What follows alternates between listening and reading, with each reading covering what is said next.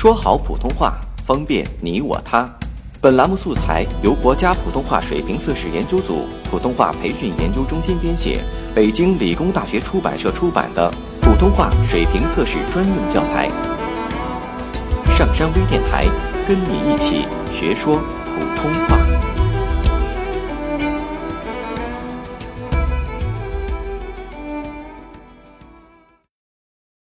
作品五十五号。人活着，最要紧的，是寻觅到那片代表着生命绿色和人类希望的丛林，然后选一高高的枝头，站在那里观览人生，消化痛苦，孕育歌声，愉悦世界。这可真是一种潇洒的人生态度。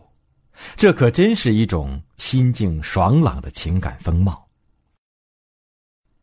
站在历史的枝头微笑，可以减免许多烦恼。在那里，你可以从众生相所包含的酸甜苦辣百味人生中寻找你自己。你境遇中的那点苦痛，也许相比之下，再也难以占据一席之地。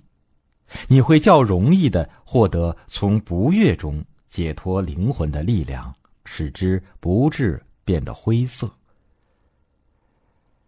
人站得高些，不但能有幸早些领略到希望的曙光，还能有幸发现生命的立体的诗篇。每一个人的人生都是这诗篇中的一个词、一个句子，或者。一个标点，你可能没有成为一个美丽的词，一个引人注目的句子，一个惊叹号，但你依然是这生命的立体诗篇中的一个音节，一个停顿，一个必不可少的组成部分。这足以使你放弃前嫌，萌生为人类孕育新的歌声的兴致，为世界带来更多的诗意。最可怕的人生见解，是把多维的生存图景看成平面，因为那平面上刻下的大多是凝固了的历史、过去的遗迹。但活着的人们，活的却是充满着新生智慧的，由不断逝去的现在组成的未来。人生不能像某些鱼类躺着游。人生也不能像某些兽类爬着走，而应该站着向前行，这才是人类应有的生存姿态。